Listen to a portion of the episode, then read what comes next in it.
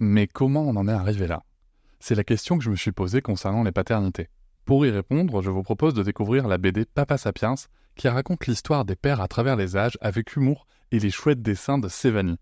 Elle va paraître le 6 juin prochain. Vous pouvez la précommander dès maintenant et avoir un cadeau idéal pour la fête des pères. Alors rendez-vous dans votre librairie préférée ou dans les liens en description de l'épisode ou sur mes réseaux sociaux.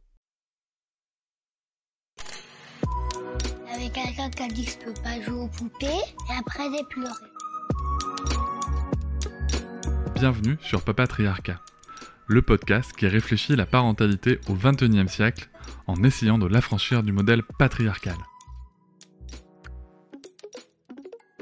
Le 3 juin dernier, j'ai eu le plaisir d'être invité au festival Web Today, un festival de tech qui a aussi pour ambition de ramener des sujets politiques et sociétaux dans les réflexions des entreprises aujourd'hui. Nous avons participé à une table ronde avec Amandine Antsevich, Pauline Rochard, animée par Kevin Semiramoth, dont le titre était Les enfants, source d'inégalité au travail. Alors je sais, le titre va vous interpeller, c'était le cas pour moi et vous verrez qu'on l'a très très vite abordé lors de la table ronde. Carrière, rémunération, poste occupé. On va enfoncer une porte ouverte, les personnes de minorité de genre, de couleur, souffrent depuis toujours de discrimination dans le monde professionnel. Malgré de réelles améliorations dans certains secteurs, une stagnation de ce fossé demeure depuis quelques années et augmente même dans certains moments de vie. Parmi eux arrive en première position l'arrivée de nouveaux enfants dans la famille. Une naissance provoque presque systématiquement une brèche énorme entre les conditions professionnelles des deux parents. Cette table ronde avait pour but d'interroger et d'analyser la parentalité comme une cause d'inégalité professionnelle tout en déroulant les bonnes pratiques et solutions possibles pour enfin évacuer le problème. Je remercie grandement le festival Web Today, Raphaël Gay pour, l'invitation. Je remercie aussi les participants et les participantes à cette table ronde qui a été un moment très riche. J'ai vraiment passé un excellent moment. Merci aussi aux personnes présentes pour les questions qu'elles ont posées et les temps d'échange ensuite. Je vous laisse tout de suite écouter cette table ronde et je vous souhaite une très bonne écoute. Bah, bonjour à tous. Alors je vais parler en langage inclusif, donc ça va peut-être vous perturber un petit peu l'esprit. Euh, je m'appelle Kevin et du coup, d'abord, je vais laisser les personnes qui sont ici présentes se présenter et vous dire qu'est-ce qui est le fond. Ah oui, langage inclusif, c'est une gymnastique. Voilà, tu peux commencer. Merci. Bonjour à toutes et à tous, je m'appelle Amandine Ancevich. Je suis euh, cofondatrice de l'association Parents et Féministes. J'ai un parcours de cadre dans la fonction publique territoriale sur les questions d'égalité et de droits des femmes. Et euh, je suis depuis peu euh, salariée de l'association Parents et Féministes en tant que responsable du développement et de la coordination. Et ben, bonjour à tout le monde. Euh, moi, je m'appelle Cédric Rostin. Euh, moi, dans mon parcours, je suis d'abord papa. Je suis papa d'une petite fille qui a bientôt 4 ans et qui est instruite en famille. Ça, c'est mon premier métier. Mon second métier, c'est podcaster du podcast Papatriarcat. Je suis aussi auteur du livre Tu vas être papa, publié chez First et euh, conférencier sur les sujets de paternité et d'égalité de genre euh, au niveau de la parentalité. Bonjour à tous. Euh, donc moi, je suis Pauline Rochard, fondatrice de Grand Place, qui est une société de conseil et de formation. Et j'interviens sur trois champs d'expertise. Le premier, c'est la qualité de vie au travail, donc en mobilisant les outils de la recherche en sciences sociales, les légalités professionnelles, donc l'égalité homme-femme, et les questions de parentalité. Euh, voilà, donc je fais des formations, des conférences, et aussi je suis euh, experte au lab Welcome to the Jungle, le média peut-être que vous connaissez, sur ces sujets d'inégalité et de parentalité. Voilà. Et moi, je m'appelle Kevin Semiramoth et je suis web designer et accessoirement fondateur de Coworkware, donc une association de travail euh, en coworking, mais en non-mixité LGBTQIA+. Donc tout d'abord, en fait, euh, ça va se découper en deux temps. Vous allez avoir un temps où vous allez nous écouter et un temps où vous allez pouvoir poser des questions qui durera 15 minutes à la fin. Euh, première question, c'est un peu le sujet euh, du coup, en quoi la parentalité ou les enfants sont une source d'inégalité au travail? Et je vais laisser les personnes répondre ici présentes. Tu peux commencer. Ok. Alors euh, d'abord, moi j'avais envie de faire, euh, de distinguer le travail, euh, le terme de travail et le terme d'emploi. On peut travailler sans être payé pour ce travail. Quand je fais mon potager, je travaille. Quand je fais de la couture, si j'en fais, je travaille. Quand je fais à manger, je travaille. C'est juste que je ne suis pas payée pour le faire. Après, il y a une distinction aussi intéressante à faire entre le travail productif et le travail reproductif. Le travail reproductif qui va être un travail rémunéré, valorisé, visibilisé, et le travail reproductif, donc le fait de s'occuper de la reproduction de la force de travail, le fait de préparer à manger pour les personnes qui rentrent au foyer, euh, d'avoir euh, une maison, euh, des, vêtements propres, une hygiène du foyer, de faire grandir les enfants, etc. Tout ce travail reproductif, c'est un travail qui est, en notre société, on a décidé ainsi pour le moment, qui est gratuit, qui n'a pas tellement de valeur, qui n'est pas très intéressant, qui est invisibilisé, qui est naturalisé aussi. Ce serait les, les compétences pour exercer ce travail reproductif seraient censées tomber du ciel, euh, parce que, soit parce qu'on est né euh, et qu'on a été assigné fille, soit parce que euh, on est devenu mère, on a accouché, donc on devrait avoir plein de compétences pour faire ça facilement et en plus être heureuse de le faire, et épanouie et en forme, etc.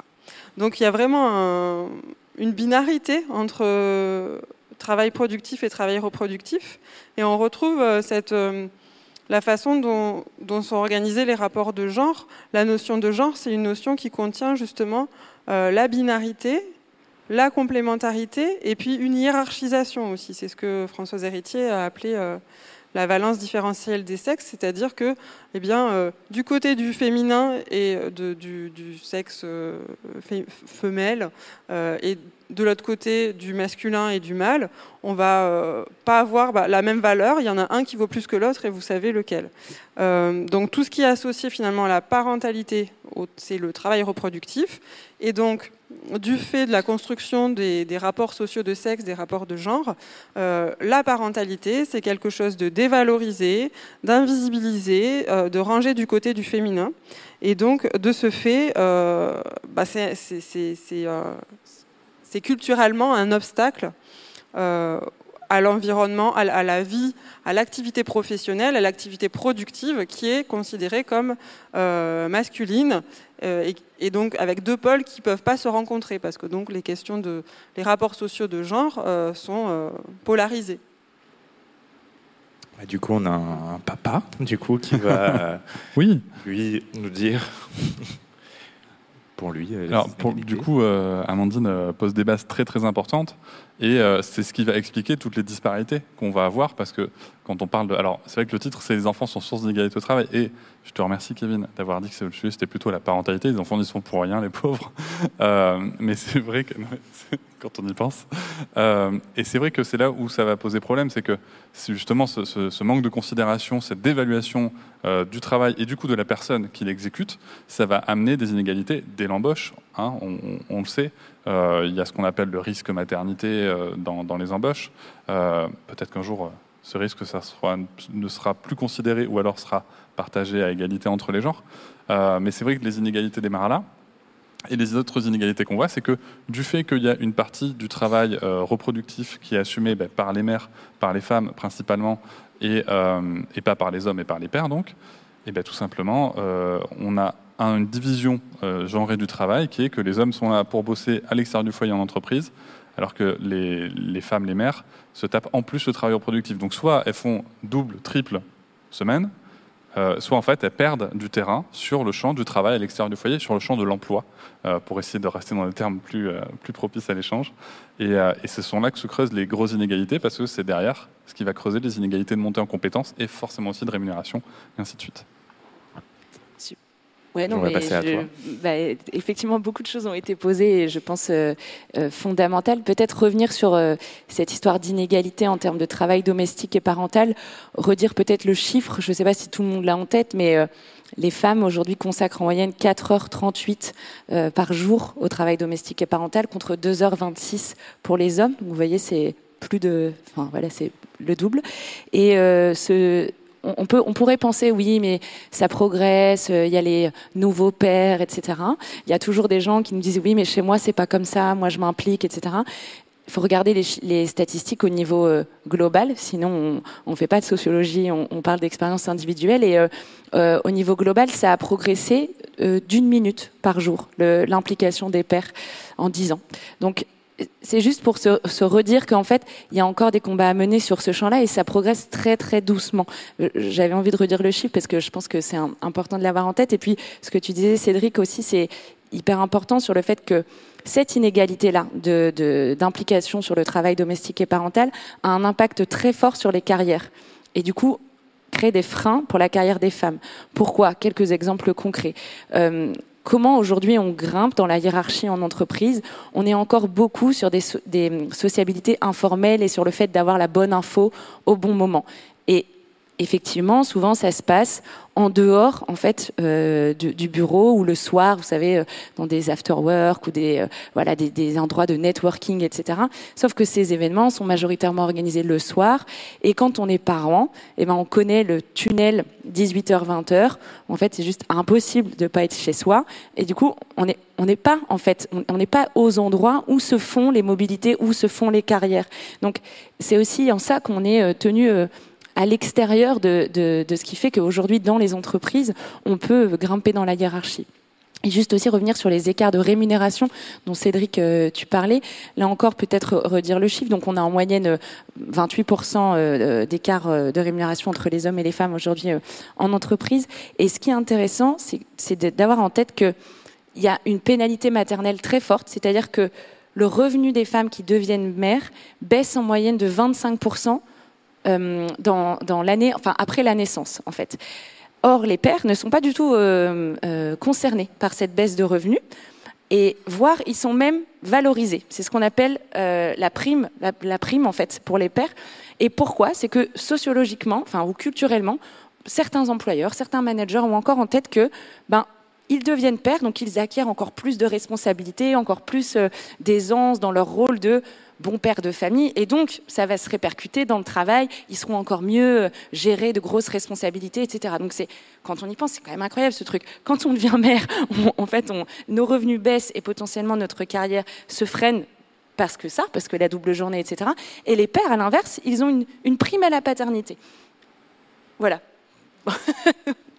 Donc oui, il y, a vraiment un encouragement euh, culturellement euh, construit à désinvestir le foyer euh, du côté des hommes, parce que euh, sur responsabilisation euh, masculine au moment de l'arrivée d'un enfant, et à désinvestir finalement le, le champ professionnel pour les femmes, parce que de toute façon, quoi qu'on fasse, même sans avoir d'enfant, d'ailleurs, il y a une présomption de maternité qui pèse sur les femmes, donc on n'est pas du tout à égalité face à un employeur ou une employeuse quand on a la trentaine à peu près. Euh, et c'est finalement le moment où les carrières euh, peuvent être boostées potentiellement qu'on rentre dans la parentalité aussi.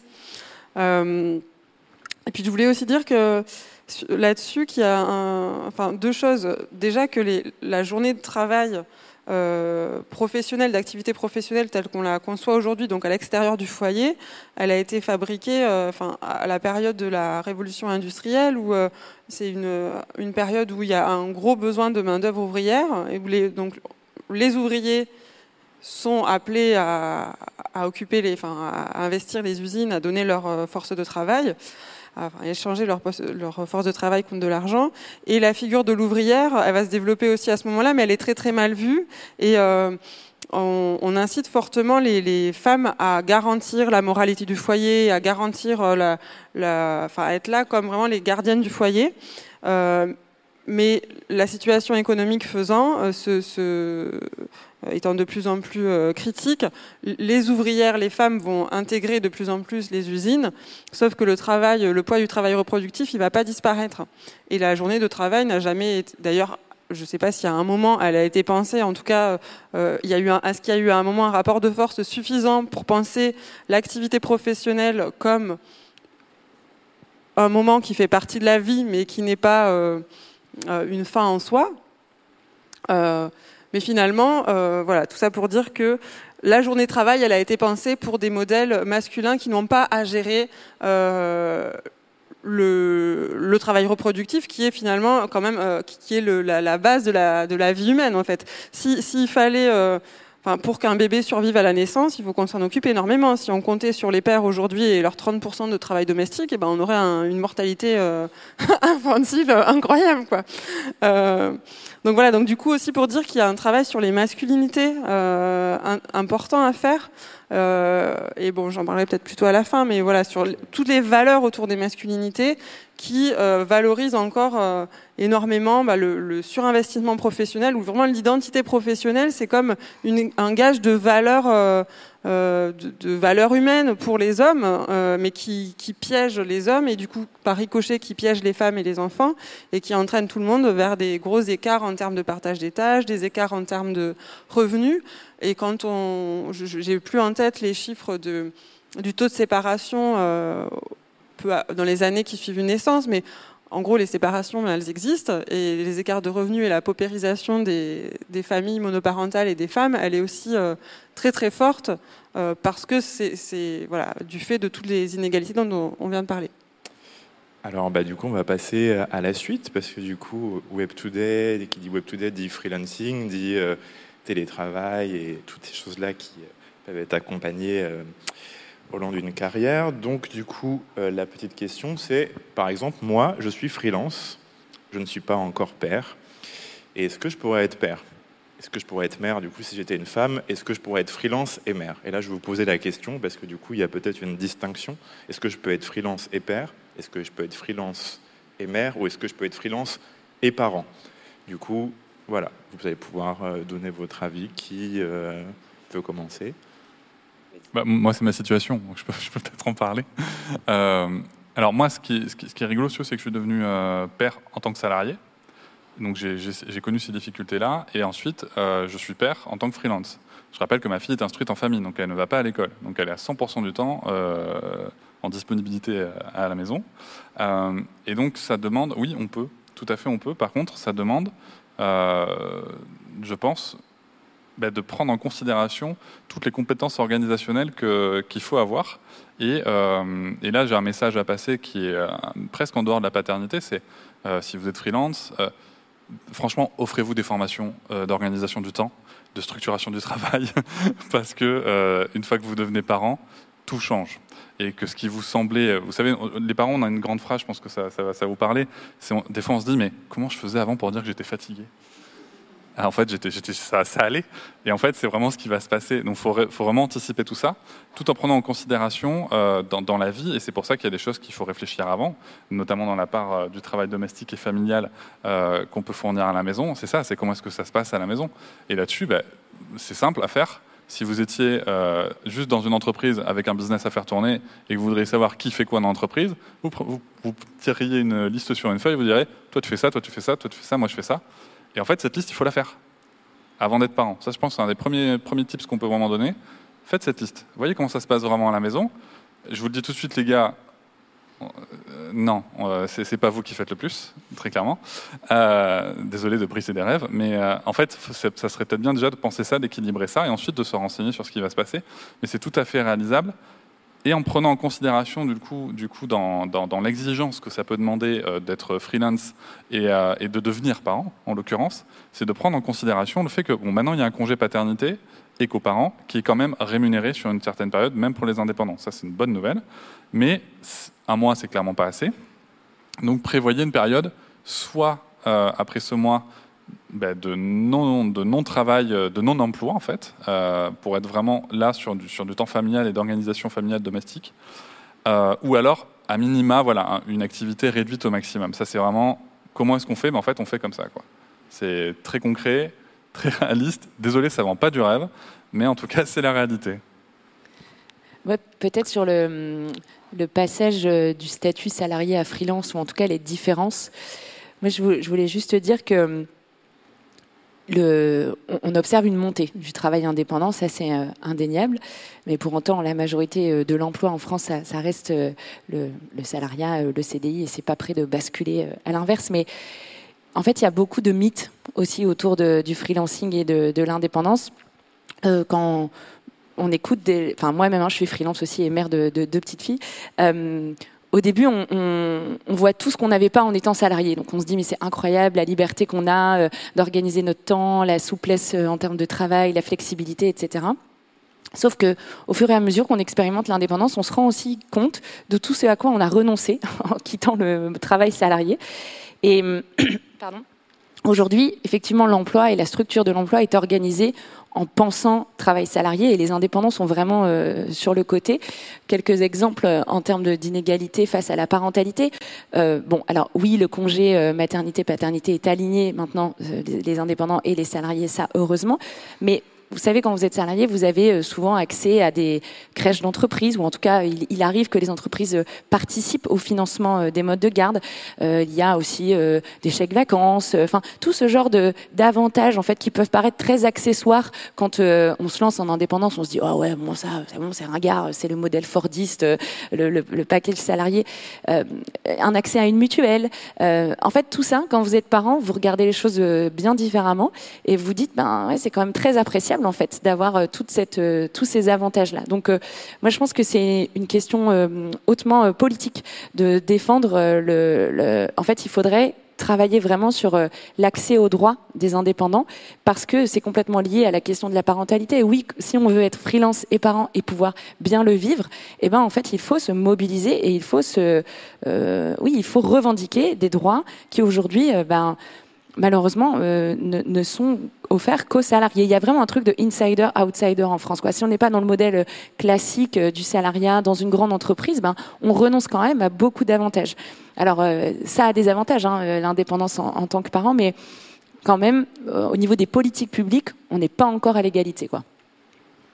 Oui, ça me faisait penser aussi à, je pense, à un point qu'il est important de dire, c'est que euh, et je vais arriver au télétravail et aux situations de confinement et de travail à domicile forcé qu'on a appelé euh, télétravail, je ne sais pas si on peut vraiment appeler ça du télétravail, mais bon, bref. Euh, en, tant que petite fille et petit garçon, on est toujours socialisé de façon extrêmement stéréotypée.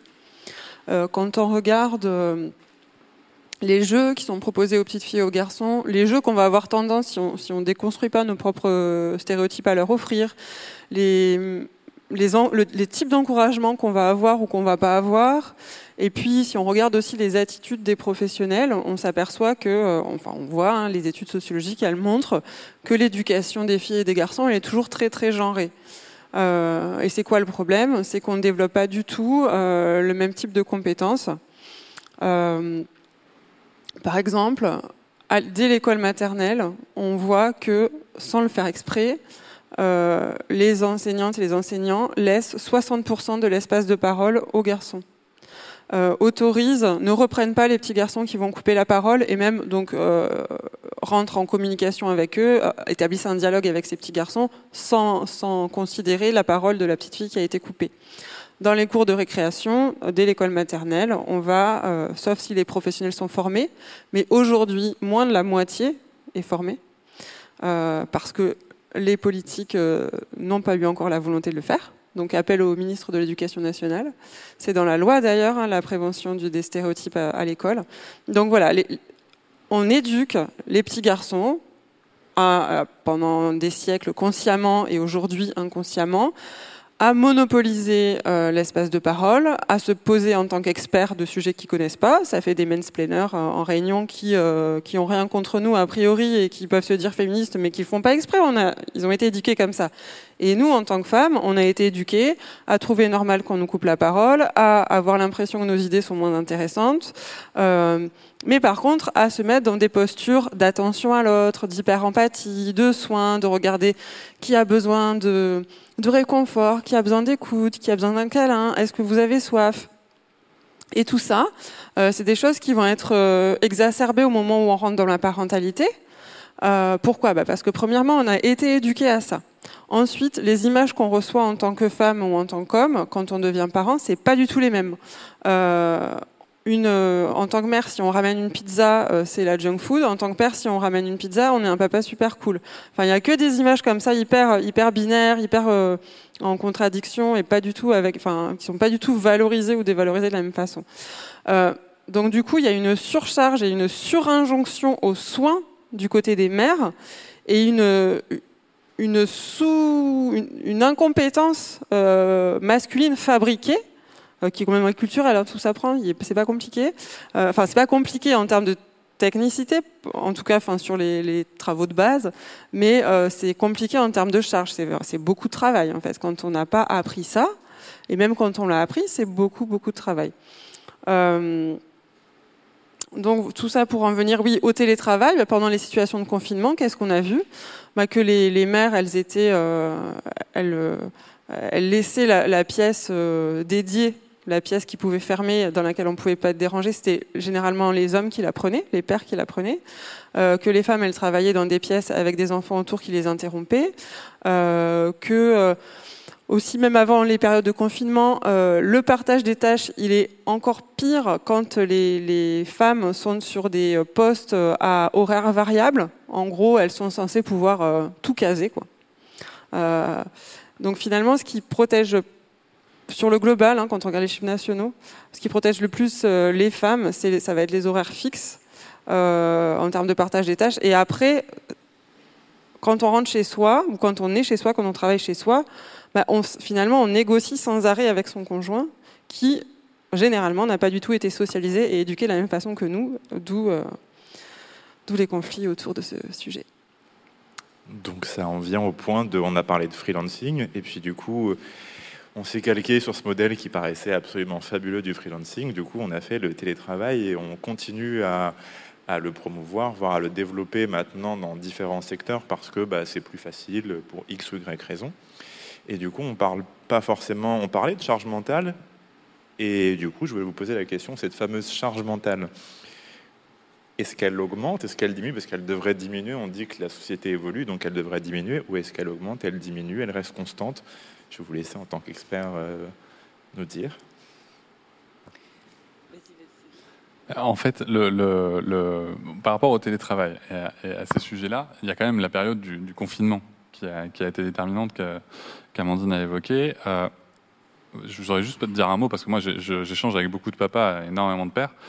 Le, nombre de, de darons qui se sont aperçus qu'ils avaient des enfants euh, à cette occasion, je vous assure que c'est hallucinant en fait. Pour eux, les enfants, en fait, c'était des accessoires qu'on sort le week-end. Je, sais que ça fait, ça fait violent un peu hein, ce que je suis en train de dire, mais très concrètement dans les faits, ce sont des accessoires qu'on sort le week-end, qu'on montre en société, souvent pour se faire mousser. Vaut mieux qu'ils se tiennent bien parce que sinon, c'est mon image qui va être ternie.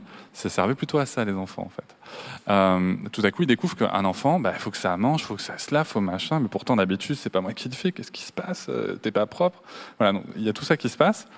Et donc, fatalement, mais qu'est-ce qui se passe? Ben, C'est chiant.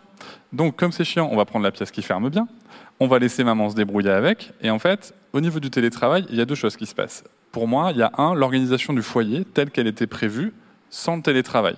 C'est-à-dire que si à la base, le mec ne fout rien à la maison, ben, il n'en foutra pas plus en télétravaillant. Et l'autre sujet, c'est aussi les messages que porte l'entreprise. Et là, je pense que chaque entreprise, chaque employeur-employeuse a une responsabilité. C'est que dire à quelqu'un, ah bah attends, il y, a grève des cantines, il y a grève de l'école. Bah, tu sais quoi, mets-toi en télétravail. Ça ne marche pas. On ne, doit plus tenir ce discours-là en entreprise. Il y a une grève des cantines, une grève des écoles, tu n'as pas de moyens de garde. Bah, après, on se débrouille comme on veut, on pose un jour enfin malade si on veut, enfin bref, on, bidouille comme on veut, mais tu ne peux pas travailler à ce moment-là, parce qu'en fait, tu vas devoir assurer un travail domestique, familial et parental à part entière sur ta journée. Et, euh, et ces discours-là doivent aussi changer, parce que très sincèrement, le daron, du coup, bah, il rentre chez lui en disant Putain, faut que je m'occupe des gosses, et puis il faut que je fasse la réunion, et puis j'ai tel dossier. Et j'entends bien, j'entends bien que, qu'on doit pouvoir le faire, puisqu'il y en a qui le font euh, de manière beaucoup plus compétente, pardon, avec beaucoup plus de compétences et, et d'habitude qui viennent d'une socialisation à la base. Mais en attendant, bah, ces darons-là, ils savent pas comment faire. Donc il y a un vrai sujet aussi de la communication d'entreprise à tenir. Et je pense que là, si nous avons euh, dans l'assistance des employeurs, des employeuses ou des futurs employeurs, employeuses, c'est quelque chose à prendre en compte. Et si vous êtes freelance, et ça je vous invite vraiment à le faire, moi c'est quelque chose que j'ai mis en place, n'hésitez pas à annuler des réunions, à annuler des contacts clients, ou bien à dire, OK, il y aura ma fille, elle a tel âge. Tout simplement si le client ne peut pas euh, décaler. Et ça, en fait, vous verrez, on a toujours peur parce, que, parce que nous aussi, on est sociabilisé avec ce truc de ouais, la parentalité, les enfants, c'est pas ouf. Et en fait, moi, 100% des fois où j'ai dit ça, eh en fait, ça, ça, ça, aboutit sur une excellente expérience et surtout une prise en compte de mon sérieux et de ma responsabilité. Euh, moi, je voudrais dire deux choses sur le, télétravail. quelque chose que tu as dit, Cédric, qui est hyper important, c'est la, façon dont on communique sur le télétravail en entreprise et le fait de le, le présenter comme un avantage. Ça, c'est vraiment la fausse bonne idée parce qu'en fait, ça, crée vraiment des inégalités euh, femmes-hommes. Enfin, en tout cas, ça contribue, ça alimente ce petit ouais, ce, comment dire, cette habitude de dire, bah, en fait, le télétravail, c'est pour du coup s'occuper de sa famille et être plus libre et être dispo pour euh, emmener euh, l'enfant euh, aux rendez-vous médicaux, pour aller les chercher plus tôt à l'école, pour s'occuper de faire les entretiens avec la nounou qu'on va potentiellement embaucher dans quelques mois. Enfin, en fait, tout ce travail domestique et parental, il faut qu'on arrête de se dire c'est forcément euh, à, la, mère de, s'en occuper. Et malheureusement quand même en entreprise on a encore beaucoup euh, ces, stéréotypes là quand euh, et, à l'école aussi enfin dans toute la société quand un enfant se casse le bras ou se fait mal à, à l'école ben, dans 90% des cas on va appeler la mère d'abord. Et ça les employeurs le savent. Et donc en fait ils font très très vite l'assimilation ah du coup télétravail égale avantage pour pouvoir être plus souple. Mais non télétravail c'est pas un avantage. C'est une forme d'organisation du travail qui se pense collectivement, dans laquelle il faut avoir des règles qu'on pense en collectif avec tous les membres de l'équipe. Et c'est pas euh, euh, ah bah ça va faire plaisir à machin parce qu'elle est maman quoi. Bah non, là vraiment on, on continue d'alimenter euh, le sexisme ordinaire, voire le sexisme bienveillant. Donc vraiment là-dessus, je pense que c'est hyper important de, rappeler ça. Et, aussi revenir sur une notion aussi historique et culturelle, c'est que le télétravail ou le, travail indépendant ou le fait de travailler depuis la maison, le piège qu'il y a quand on fait ça, c'est que souvent le salaire de la femme, enfin les revenus de la mère, sont considérés encore comme le salaire d'appoint dans le foyer puisqu'il y a des inégalités de salaire et que majoritairement les hommes gagnent plus, gagnent mieux leur vie que leurs compagnes, et eh ben du coup, quand il y a des choix à faire ou quand on va euh, effectivement se dire bah il y a un seul bureau dans la dans la maison, qui va qui va l'avoir si on doit tous les deux euh, travailler depuis la maison, ben c'est celui qui gagne le plus. Donc et en fait, on, alimente ce truc de la la mère ou la femme, elle est le salaire d'appoint. Elle va euh, et, si elle part, si elle s'investit moins dans sa carrière, c'est pas grave parce que c'est pas elle qui fait tourner la baraque quoi. Enfin, j'exagère un peu, je caricature, mais c'est pour vous, illustrer cette notion-là. Et je pense que du coup, c'est pour ça qu'il faut être très très vigilant, effectivement, à discuter, à penser euh, la répartition des tâches dans le foyer quand on est dans des situations de télétravail, parce que c'est possible et c'est euh, et c'est une avancée. Hein. Je suis pas du tout en train de dire que le télétravail c'est horrible. C'est vraiment une avancée, mais il faut que ce soit un pensé de manière collective en entreprise comme un, un modèle de fonctionnement, un modèle d'organisation du travail et discuter euh, au sein du couple pour éviter du coup euh, ces, ces inégalités-là. Alors il nous reste 15 euh, minutes avant les questions, donc on va avoir deux temps. Un premier temps sur pourquoi, avec ces parentalités, on voit des profils plutôt féminin, où du coup, au moins la parentalité euh, fait disparaître des compétences ou des personnes avec des compétences, et pourquoi beaucoup de femmes disparaissent du champ du salariat ou du champ de haute compétences avec la parentalité? Je vais vous laisser euh, pouvoir rebondir dessus. Ben, ça, c'est un peu lié à tout ce qu'on se dit, dit, depuis le départ. C'est que, en fait, il y, y a, de telles inégalités au sein du foyer que du coup, ça a un impact sur la carrière. Et deuxième chose, c'est que globalement, en fait, c'est entre disons entre 30, enfin l'âge moyen euh, d'un premier enfant c'est 30 ans hein, en moyenne en France, entre 30 et 40 ans, c'est le moment où euh, professionnellement on attend le plus de toi. C'est le moment où euh, déjà toi tu te sens plus légitime parce que ben voilà tu, commences à, avoir acquis de l'expérience, tu te sens euh, voilà plus légitime dans ton job, tu acquiers des responsabilités, tu te dis ben là c'est le moment où j'ai envie de m'investir à fond et paradoxalement c'est le moment où tu as le moins de temps pour le faire en fait ben, quand tu deviens parent typiquement et ça c'est quand même un énorme paradoxe. en fait c'est un âge de la vie où on attend de toi que tu aies une une niaque au travail qui soit incroyable et qu'il faut que tu montres que tu sois engagé, productif, etc. Mais en fait, dans les faits, par rapport à tout ce qu'on se dit depuis 40 euh, minutes là, c'est très compliqué encore de conjuguer euh, parentalité au travail. Vous savez, il y a beaucoup de féministes qui, disent, euh, en fait, on, on nous demande d'être mère comme si on n'avait pas de travail, et on nous demande d'être au travail comme si on n'avait pas d'enfant. Bon, bah, en fait, tant qu'on est là-dedans, euh, ça va être difficile de, de, changer les choses. Et donc, c'est vraiment un changement euh, culturel, je pense, qu'il faut réussir à mener. Et pour revenir à ta question, Kevin, qui est de dire, mais pourquoi, en fait, euh, euh aux alentours de 30 ans, effectivement, y a, on voit beaucoup de, de, mères et de femmes, en fait, euh, enfin c'est même pas déserté, mais oui, elle quitte euh, certains secteurs, par exemple, où il y a une, une injonction au présentéisme très fort, parce qu'elles n'y arrivent pas, en fait. Tu parlais du monde de la culture, des artistes. Euh, moi, j'interviens dans le monde de la culture pour des formations aux violences sexistes et sexuelles. Et effectivement, je peux vous dire que c'est extrêmement difficile de travailler dans le monde de la culture où on vous demande une disponibilité horaire extensive. C'est-à-dire, vous devez être là le soir aux représentations, vous devez euh, travailler le week-end, etc. Ben, dans les faits, c'est extrêmement difficile de conjuguer parentalité et ces jobs-là. Ces jobs où, en fait, très souvent, les gens sont passionnés. Donc, en fait, sous couvert de métier passion, on va leur demander euh, de, en fait, de de consacrer leur vie au boulot euh, et de plus du tout mettre de limites entre la sphère privée et la sphère professionnelle. Et ça, c'est très très dangereux. Et donc, dans les métiers euh, liés euh, à la culture, mais aussi à l'économie sociale et solidaire, aussi à la tech, où en fait on a ces injonctions à être, à se montrer très engagé, ben, c'est vrai que c'est encore très difficile aujourd'hui de, conjuguer carrière et parentalité. Bah, d'ailleurs, je voulais rebondir sur ça. On parlait de culture où il y avait une sorte de désertation des femmes dans autant euh, les, artistes qui ne pouvaient pas faire leur période de création avant représentation, par exemple, ou euh, les périodes de garde en fait euh, des enfants, parce qu'elles avaient la charge à elles et que du coup il y avait beaucoup plus d'artistes hommes vers 30-40 ans qui arrivaient à se développer et que les femmes disparaissaient de ce cercle. On le voit même des artistes très connus qui finissent par laisser leur carrière en pause pendant 5 10 ans et on se dit pourquoi? Parce que j'ai eu des enfants. Et du coup, il y a cette inégalité. Et euh, je voulais vous poser aussi, faire un, petit exemple. J'ai ma meilleure amie qui est actuellement avocate, actuellement enceinte de 8 mois et on lui Hiring for your small business? If you're not looking for professionals on LinkedIn, you're looking in the wrong place. That's like looking for your car keys in a fish tank. LinkedIn helps you hire professionals you can't find anywhere else, even those who aren't actively searching for a new job but might be open to the perfect role. In a given month, over 70% of LinkedIn users don't even visit other leading job sites. So start looking in the right place. With LinkedIn, you can hire professionals like a professional. Post your free job on linkedin.com slash people today. Lui dit ce serait bien de partir deux semaines avant, euh, ton, congé, avant que tu accouches. Ce serait bien de partir parce que bah, y a quand même du travail. Et ce serait bien de revenir au bout de deux mois après. Trois mois, ça fait peut-être long. Est-ce que c'est normal pour vous, ce, ce genre de choses? Non, non, c'est absolument pas normal. Mais c'est là aussi où tu vois. Je, vais m'éloigner un petit peu du sujet pour aller sur le champ sémantique.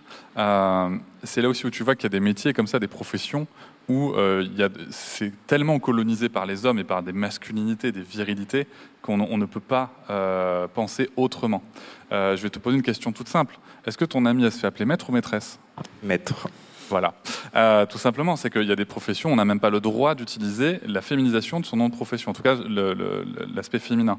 Et par rapport au fait qu'il y ait des femmes ou pas dans certains corps de métier et dans certains postes à responsabilité, au-delà de la parentalité, moi je vous invite à réfléchir euh, aux personnes dans l'assistance, au fait de regarder les annonces aussi telles qu'on les pose et, comment est-ce que dans le langage on, exprime ou pas notre volonté de laisser la place, ou en tout cas de dire que c'est OK pour les femmes. Euh, dans l'épisode de podcast que je sors cette semaine, c'est justement des sujets, et euh, moi j'ai appris un truc, c'est que si on regarde les postes de fonctionnaires au ministère de l'Intérieur, la seule, le seul intitulé de poste féminisé, c'est femme de ménage. Donc c'est très intéressant. Ouais, mais regardez les annonces dans la tech. Regardez combien est-ce qu'il y a d'ingénieurs et d'ingénieuses. Ça n'existe pas en fait. Donc ce sont des choses comme ça qu'on doit réfléchir. Et bien sûr, ça va permettre aussi aux femmes, au-delà des sujets de parentalité, euh, de se dire c'est aussi une place pour moi. Oui, il y a la question des mots, il y a la question des images aussi. Euh, quand on fait des visuels euh, sur les questions de parentalité, euh, quand on met en scène, quand on, illustre un article qui parle de parentalité, qu'est-ce qu'on, quelles sont les images qu'on utilise? Moi, je travaillais dans une collectivité euh, dont le service de la communication voulait réfléchir à ces sujets-là. Et quand on regardait euh, les magazines des, euh, des précédents mois avec, et qu'on examinait les images qui avaient été choisies pour illustrer des articles qui parlaient de parentalité, déjà on voyait souvent moins des pères, mais quand on voyait les pères, on les voyait en situation de jeu avec les enfants. Et c'est intéressant parce que quand on regarde les chiffres de l'INSEE, la, seule, la seule ligne sur laquelle l'implication, le temps passé par les pères a augmenté, c'est le temps de jeu avec les enfants. donc les images peuvent aussi hein, faire changer les, les, façons de faire, peuvent faire en sorte qu'on va se sentir autorisé ou pas à investir des types de comportements, des activités, etc.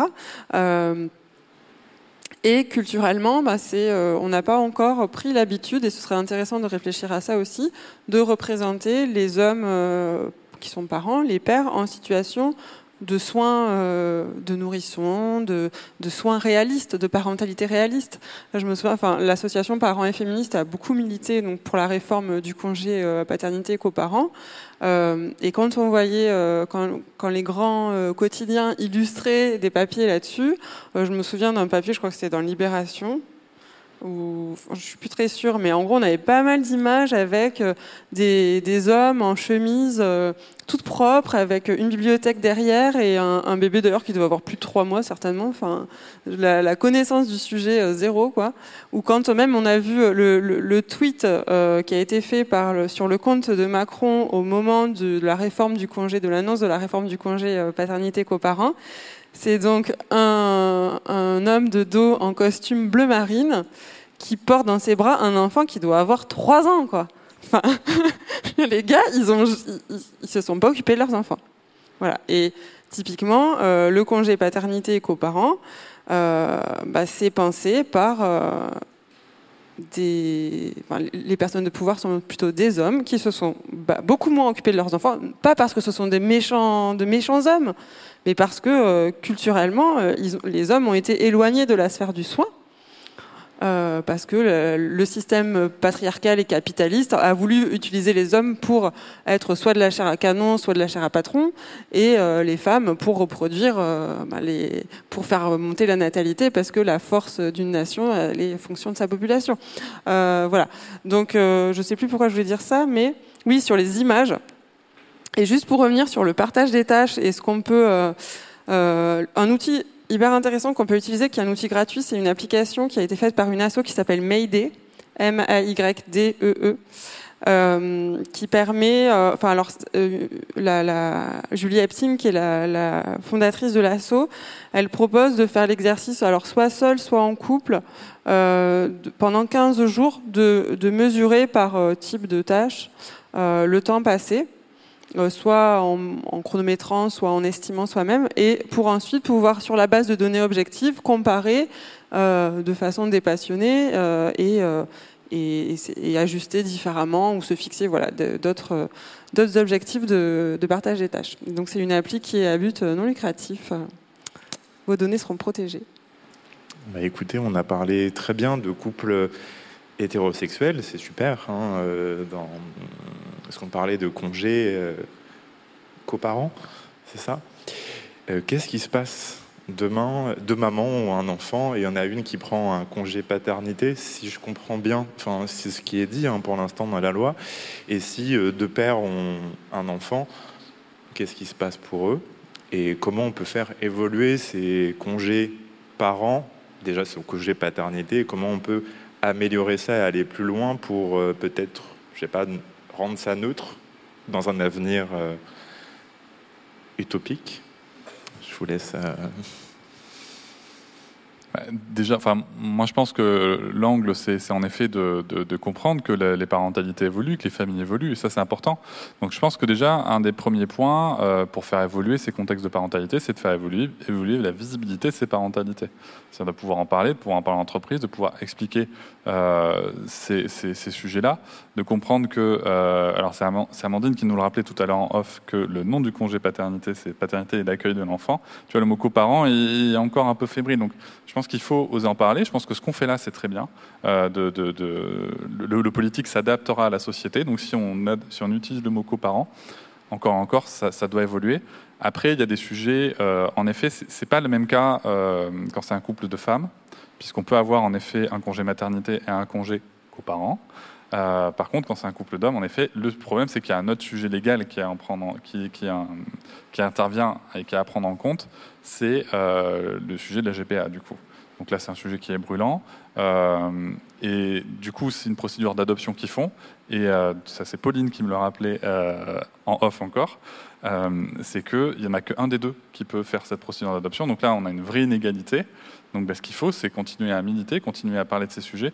Le problème, c'est quand les sujets se croisent. C'est ça, c'est qu'à partir du moment où du côté bioéthique, on n'a pas résolu le problème de la GPA, ça avancera pas, je pense, ou peu côté, euh, côté, euh, côté congé euh, coparents et parents. En tout cas, moi je pense que très sincèrement, ce qu'il faut, c'est donner de la visibilité, c'est pouvoir oser en parler. Et aujourd'hui, en entreprise, malheureusement, il y a encore beaucoup d'entreprises où ben, on n'ose pas dire forcément sa situation familiale par pudeur, mais aussi par peur du jugement. Donc ça, ce sont des choses qu'on doit faire évoluer.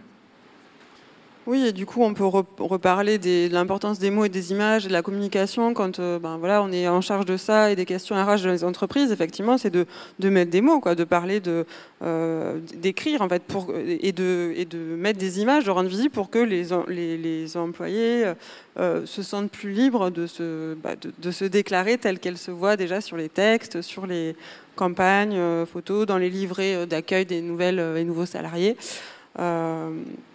voilà, je pense que c'est à l'employeur clairement de faire le premier pas là-dessus. Euh, après, je ne sais pas dans quelle mesure, euh, enfin, la question de, du congé du deuxième parent, elle est liée, euh, enfin, il faudra en parler à des personnes plus expertes que nous sur le sujet, mais aux questions de la GPA, parce que je me dis, finalement, c'est peut-être au bon vouloir de l'entreprise d'accorder le congé coparent à la deuxième mère ou au deuxième père. Euh, dans mon entourage, j'ai des situations de, de couples de femmes. Euh, donc par exemple avec une petite fille de un an euh, qui n'a pas encore été, il y a une procédure d'adoption en cours par la deuxième maman, mais pourtant cette deuxième maman, elle a eu le congé, elle aussi le congé maternité et d'accueil de l'enfant. donc je pense que c'est peut-être aussi une question de représentation de se dire parce que c'est une femme, l'entrée dans la parentalité, il est légitime et l'employeur va soutenir la, parentalité. Euh, donc, je pense aussi que sur les questions d'accès à la parentalité, il y a euh, euh, des choses à faire du côté de la déconstruction des masculinités, un travail collectif.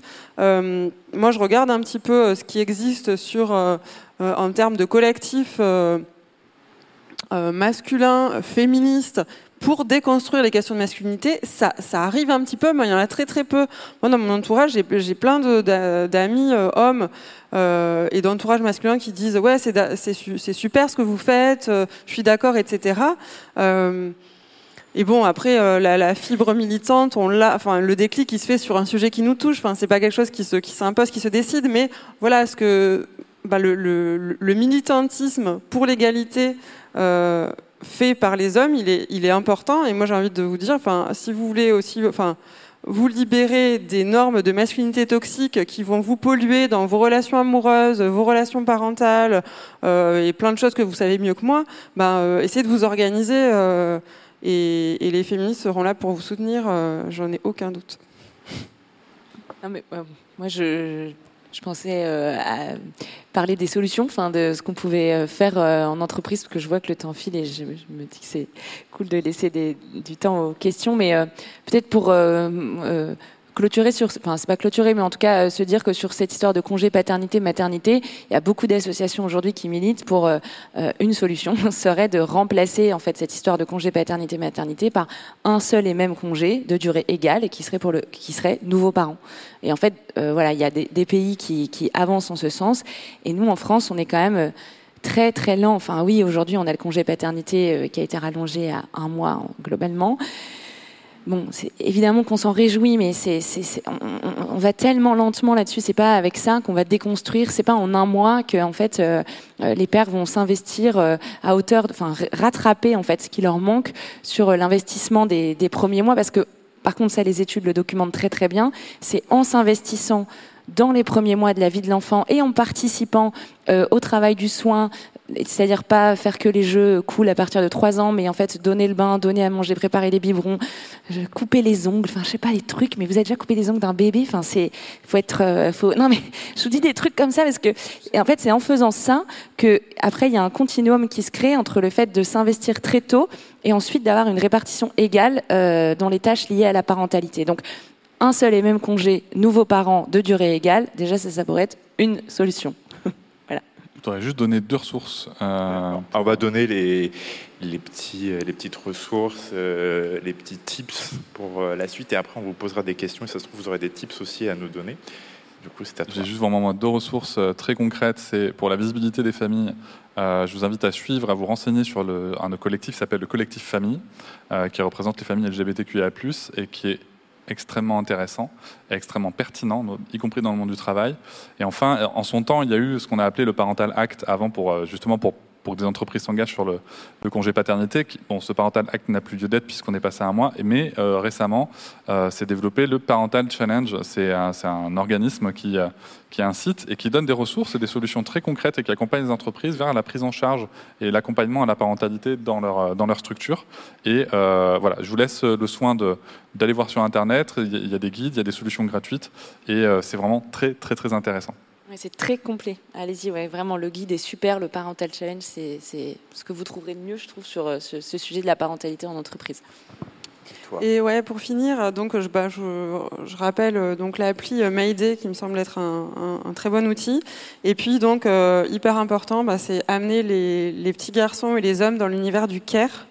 Euh, parce que c'est un réel apprentissage dont on a besoin et qui est plus facile euh, bah, d'acquérir si on a déjà des bonnes bases, de développer si on a déjà des bonnes bases.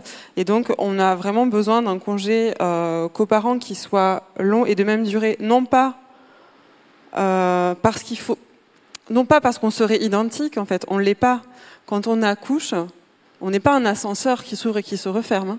C'est c'est un, un gros taf hein, physiquement. Il y a neuf mois derrière. euh, Enfin, c'est vraiment voilà des saignements qui durent longtemps, euh, des cicatrices. Enfin, ça peut être.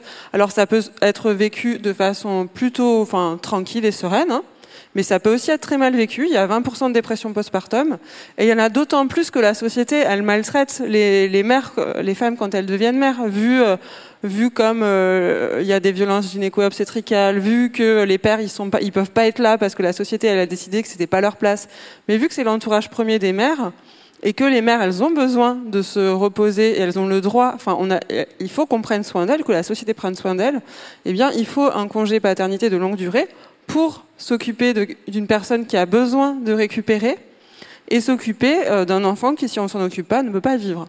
Euh, et, donc, et apprendre aussi le partage des tâches qui, qui subit un gros, un, gros coup de frein au moment de l'arrivée d'un enf- d'enfant, justement. Donc déjà, on part pas euh, sur les mêmes bases, il y a une inégalité dans le partage des tâches. Mais quand un enfant arrive, vu comment la société organise ça, c'est encore pire. Et en plus avec des mères euh, qui se retrouvent mais maltraitées et, et tout le monde fait comme si voilà c'était normal, naturel, d'ailleurs plein de bonheur, etc. Voilà donc il faut militer pour une réforme de ce congé euh, coparent. Alors maintenant, on va vous poser des questions. Merci.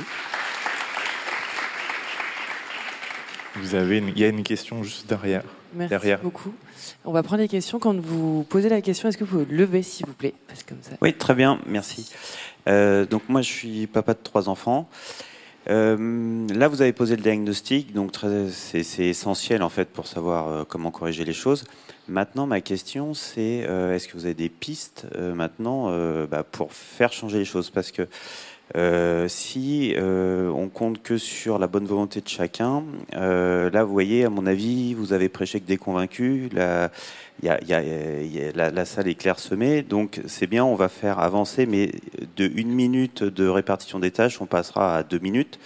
Pour que ça change vraiment, est-ce que vous ne pensez pas qu'il faut en passer par les politiques, par des, des mesures coercitives? Enfin, je ne sais pas, voilà, je voulais votre point de vue là-dessus. Ouais. Merci. Alors, bien sûr que déjà, un, c'est un sujet politique, donc bien sûr que les politiques ont, leur rôle à jouer, et oui, il faut qu'on milite pour euh, faire bouger les choses, et le législateur, souvent, il est un peu en retard là-dessus, c'est-à-dire que euh, il arrive que la société avance plus vite que lui, et que les... parce que là, on est quand même en train de parler du travail, donc euh, moi, si vous voulez, je vais vous donner quelques pistes à la maille de l'entreprise, parce que je pense qu'il y a des choses qui existent et qu'on doit faire bouger déjà quand on est euh, en- enfin employeur ou qu'on est euh, salarié aussi dans l'organisation. Et le Parental Act, par exemple, c'est un bon exemple. Le Parental Act, il y a a beaucoup d'entreprises qui ont signé ce, cette charte qui disait on va faire un congé paternité de un mois 100% rémunéré, et c'est par la suite que la loi a bougé. Donc je pense que sur ce sujet-là, euh, les entreprises peuvent jouer le rôle d'avant-garde, en tout cas pousser le législateur. Mais bien sûr que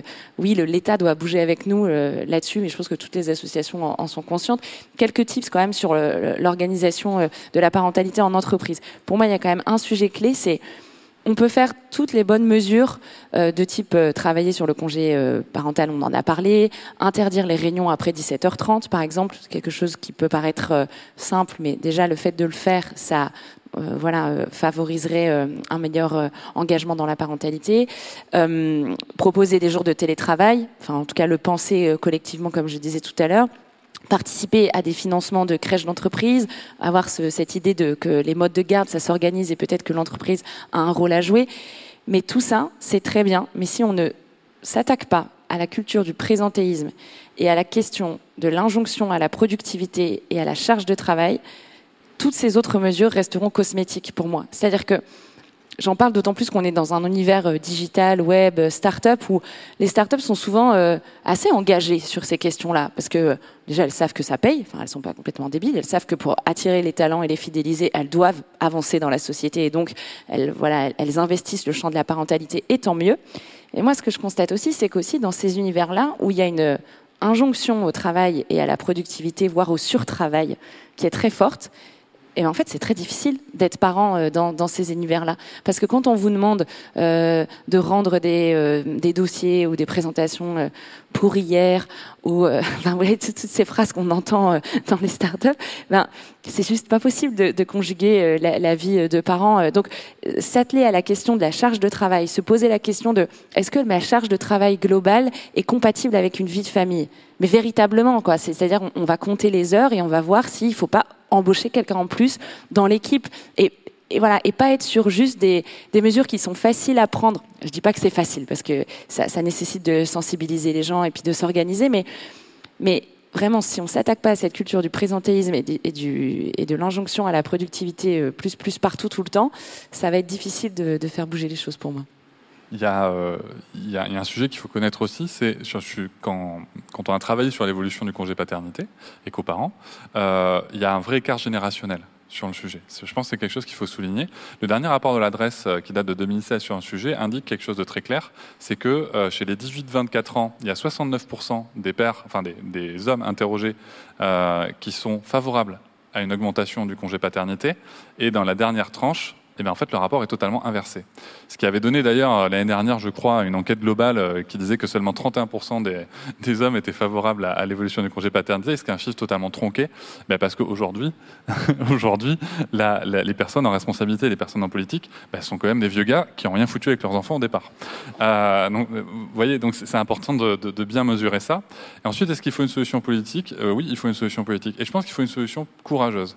Aujourd'hui, ce qui manque en France, c'est la volonté politique. Pour qu'il y ait volonté politique, il faut qu'il y ait la volonté de sociétale, comme elle l'évoque. Euh, malheureusement, c'est aussi à nous de faire. C'est aussi à nous de montrer l'exemple. Aujourd'hui, si vous, vous allez embaucher euh, demain dans la tech, vous allez pas, enfin, vous allez peut-être embaucher des seniors, mais votre public, il est quand même plutôt jeune. Donc connaître les aspirations de ces jeunes, connaître le fait de savoir que ce qui va les faire rester chez vous, parce que je sais que ce sont des, environnements très concurrentiels au niveau de la, de la, de la main-d'œuvre, ce qui va les faire rester chez vous, c'est justement d'avoir des politiques parentales efficaces. Et donc c'est comme ça que ça va changer. Et donc oui, désolé, ça passe par là. Après, moi, pour être transparent avec vous, moi je suis pour un congé euh, paternité et coparent euh, euh, équivalent à celui de la mère en termes de durée à minima et obligatoire au moins de 8 semaines à l'arrivée. Donc c'est pas avec nous, cette petits jours qu'on va aller bien loin, je suis d'accord. Oui, c'est pareil. Bah, c'est clair que ça passe par l'organisation politique. Hein, voilà. Donc monter un collectif juste à deux. Enfin, moi j'ai commencé comme ça. Et euh, voilà, ensuite, ça a fait des, des assos qui ont, qui ont participé vraiment très très fort à faire euh, bouger la loi là-dessus. Euh, et puis j'imagine que si vous êtes dans les métiers de la tech, euh, ben, dans les assos militantes là-dessus, euh, on a carrément besoin de compétences dans le domaine. Donc n'hésitez pas à proposer un petit peu de temps à nous rejoindre. Mais oui, clairement, organisation politique. Pourquoi bah Parce que voilà, les, décideurs, ça va être des hommes, donc ils voient pas trop le problème. En plus, euh, ils sont pas tout le temps pères, et s'ils le sont, bah, ils, le sont en sous-traitant aussi, parce que là, du coup, sur des hommes politiques, on est sur des, bah, clairement, hein, des gens qui ont les moyens de euh, se faire livrer les repas, euh, de d'avoir des employés pour gérer toutes les tâches domestiques. Donc voilà, ils voient pas trop le problème, mais en même temps, politiquement, c'est un sujet qui est payant, quoi. Enfin, qui est en tout cas qui, dans les jeunes générations, euh, il y a vraiment une, volonté euh, de, bouger euh, là-dessus. Mettez des maires à l'Assemblée. Regardez vos députés, là, c'est bientôt les législatives, et mettez des maires à l'Assemblée. Alors là, il nous reste 3 minutes 50. Il y avait, il y avait deux questions. On va les faire rapide. Du coup, on va le faire rapide. comme ça, on fait ces deux questions. Quelqu'un d'autre aura une question? Alors, j'ai pas mes lunettes, donc du coup, là-bas. Donc, il y a trois questions, trois minutes. Une, minute par question, ça vous va? Oui, ok. Euh, je donne la réponse aussi. Euh, je fais le lien avec une conférence hier qui avait lieu euh, sur la notion de contrat psychologique entre un employeur et un salarié. Et ce qu'elle disait, c'est qu'il y avait deux tendances. Il y avait des gens qui avaient plus une importance sur la relation contractuelle, hein, tu me donnes du salaire, je te donne du temps, et d'autres qui étaient sur une relation émotionnelle. tu me fais vivre des belles expériences et moi je m'implique. Et j'ai le sentiment que c'est un tabou, en fait, la parentalité, que ça n'a pas sa place dans une entreprise parce que c'est votre vie privé. Et donc, euh, c'est exclu. Euh. Et parce que moi, instinctivement, hein, je suis plutôt dans l'émotionnel, j'aurais tendance à dire pourquoi on vient pas au travail avec nos enfants hein, Aux États-Unis, on peut venir au travail avec son chien. Euh, bah, pourquoi en fait on n'aurait pas une zone un peu où ils jouent entre eux pendant qu'on travaille? En fait enfin je parle dans le tertiaire mais pourquoi pas même dans les usines? Mais c'est mon rapport émotionnel et je me rends compte que l'immense majorité des gens disent non non non mais les enfants c'est ta vie nous on n'en entend pas parler on te paye tu nous donnes du temps Qu'est-ce que vous en pensez Et maintenant, vous avez 16 secondes pour répondre. non, mais je pense que ce que tu dis, c'est très juste. Enfin, il faut. C'est le combat qu'on doit mener, c'est-à-dire de. Hum, c'est faux et c'est vain de penser qu'on peut complètement euh, oublier euh, qui on est euh, dans notre entièreté quand on va travailler. Enfin, on va travailler avec tout ce qu'on a en tête. Et, en fait, ce que tu poses comme question de la, la le, fait de devoir effacer sa vie intime quand on va au travail, Aujourd'hui, ça change. Il y, a, de plus en plus de, gens qui ne veulent plus entrer là-dedans et les RH l'entendent. Il y a quand même des progrès et, hum, il, y a, des progrès qui sont faits sur la parentalité, sur la prise en compte des vulnérabilités au sens large, parce que ce que tu dis, ça concerne pas juste la, parentalité, c'est aussi, par exemple, tu vois, le fait d'être en situation d'aidance, de devoir t'occuper de tes propres parents quand t'as pas entre 30 et 40 ans, mais plus de 45 ans. Tu as aussi d'autres considérations qui viennent. Euh, c'est aussi ça, hein, le futur du travail, c'est penser aux situations d'aidance, des situations de type tu vis des, tragédies, des deuils, etc. Mais comment ça c'est accepté aujourd'hui dans le monde de l'entreprise? Ben, Très mal, parce que effectivement pendant en fait des années on a cloisonné complètement euh, la sphère privée de la sphère professionnelle. Et je pense que aujourd'hui avec euh, l'hybridation des, enfin, j'aime pas trop ce mot-là, mais l'hybrid, je sais même pas le dire tellement je le déteste, l'hybridation des, des, vies, en fait, euh, c'est plus possible de penser comme ça en cloisonnement. Donc je pense qu'il faut oser en fait, oser mettre ce sujet sur la table, en parler avec les managers, avec les employeurs, avec les RH, et dire, moi, je, si, tu en as envie, parce qu'il ne faut pas non plus rentrer dans l'écueil qui serait de, euh, que l'employeur euh, connaisse toute ta vie et soit trop intrusif. Mais si les salariés ont la volonté de, parler de ça et de concilier leur vie intime et professionnelle, alors ils doivent pouvoir le faire. Pour moi, c'est ma. une dernière question. Euh, désolé pour la personne qui est au fond. Que Désolé. Euh, bonjour, euh, du coup, vous avez, je m'appelle Marie-Esther, je suis cofondatrice d'une start-up euh, sur la santé mentale des enfants. Vous avez beaucoup parlé de maternité, vous avez beaucoup parlé du travail, du rôle de la parentalité. Et moi, j'ai envie de vous poser une question. Et les enfants dans tout ça, l'impact sur leur santé mentale, sur l'inégalité du travail, parce que c'est vrai, hein, je comprends, je suis parent de la première, on a un impact de charge mentale qui est élevé. Quel est l'impact euh, sociologiquement, même hein, sur euh, notre charge mentale euh, qui, est augmentée avec la productivité et tout ce que vous avez développé en termes d'arguments. Hein, quel est l'impact sur les enfants? Il y a une étude qui est parue aux États-Unis qui dit qu'aujourd'hui, il y a un parent sur deux quasiment qui prend une journée de congé pour la santé mentale de ses enfants. voilà, moi j'ai envie de vous entendre aussi là-dessus. Merci beaucoup. Ben, l'impact sur les enfants, a différentes choses qu'il faut voir et je vais essayer d'être très rapide, donc très synthétique. Euh, premièrement, euh, je vais revenir sur la question précédente. Euh, cette histoire d'amener les enfants au travail, moi je veux bien. Donc il y a des enfants, ça voudrait dire qu'il y aurait des entreprises kids friendly, tout comme on a des endroits kids friendly. Mais en fait, concrètement, quand on a des endroits comme ça qui sont machin friendly, c'est-à-dire que le reste de la société ne l'est pas. Donc si vous voulez un, aperçu de la place de l'enfant dans la société, le voilà. S'il y a des endroits kids friendly, c'est-à-dire que Partout ailleurs, les enfants, on ne sait pas faire ou on ne veut pas faire avec.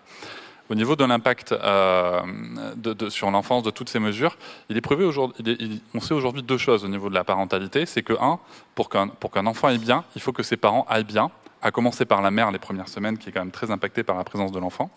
Euh, donc, pour que la mère aille bien, il faut que le père ou le coparent aille bien. D'accord? Donc, tous ces sujets, en fait, sont liés au fait de prendre soin de l'enfant, à ce qu'on appelle l'intérêt supérieur de l'enfant. Ensuite, en termes de construction et de, et de santé mentale et d'équilibre affectif de l'enfant, ça permet de développer des liens d'attachement avec ce qu'on appelle les figures d'attachement principales, des liens solides, des liens sécurisants.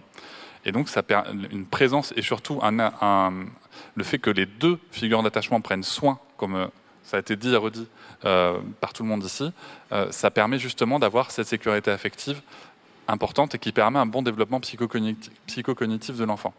Donc tous ces sujets, c'est important. Après, dans une mesure plus large, je vous laisserai là-dessus, je vous laisse réfléchir au fait que nos enfants deviennent aussi tels qu'ils nous voient. Donc forcément, s'ils voient papa qui fout pas grand-chose à la maison et maman qui fait tout, c'est compliqué. Et s'ils voient euh, ces deux parents qui euh, se tuent à la tâche au travail et qui sont crevés le soir, mais eh en fait, ce sont des modèles qui vont reproduire. Donc notre responsabilité, elle est là, que ce soit vous, moi, la société, les entreprises. Tu peux compléter, comme ça on finira là-dessus. Oui, je, bah, je, voulais euh, citer un slogan féministe, il me semble, des années 70. Euh, qui rejoint euh, ce que tu viens de dire et puis aussi la question que vous posiez. Ce slogan, c'est le privé est politique. En fait, c'est faux que. Alors oui, on a des espaces d'intimité, on a nos intimités, on n'a pas tout à dévoiler. Euh, sauf que l'organisation de la société, elle est pensée politiquement et elle a un impact sur nos vies privées. Donc notre vie privée et le politique sont liés. Donc si on veut faire bouger nos vies privées, il faut un rapport de force politique. Un très très très très grand merci pour cette conf. Très heureuse qu'elle clôture euh, cette salle. Je pense qu'on peut vous applaudir. Je vous remercie de m'avoir écouté. Je vous invite à vous abonner au podcast sur votre plateforme préférée et à me retrouver sur Instagram, TikTok, Facebook et sur le blog papatriarca.fr. À bientôt.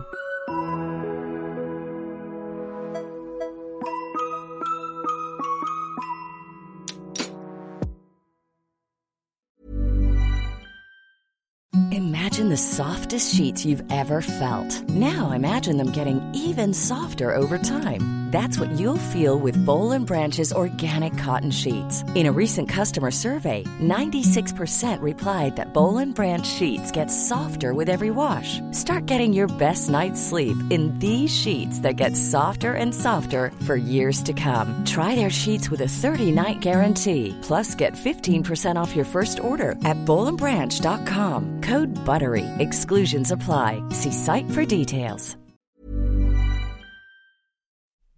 Hop, c'est encore moins. Si tu veux soutenir le podcast, tu peux aussi t'abonner à Papatriarca Plus et découvrir chaque semaine un épisode bonus en plus des 60 déjà disponibles.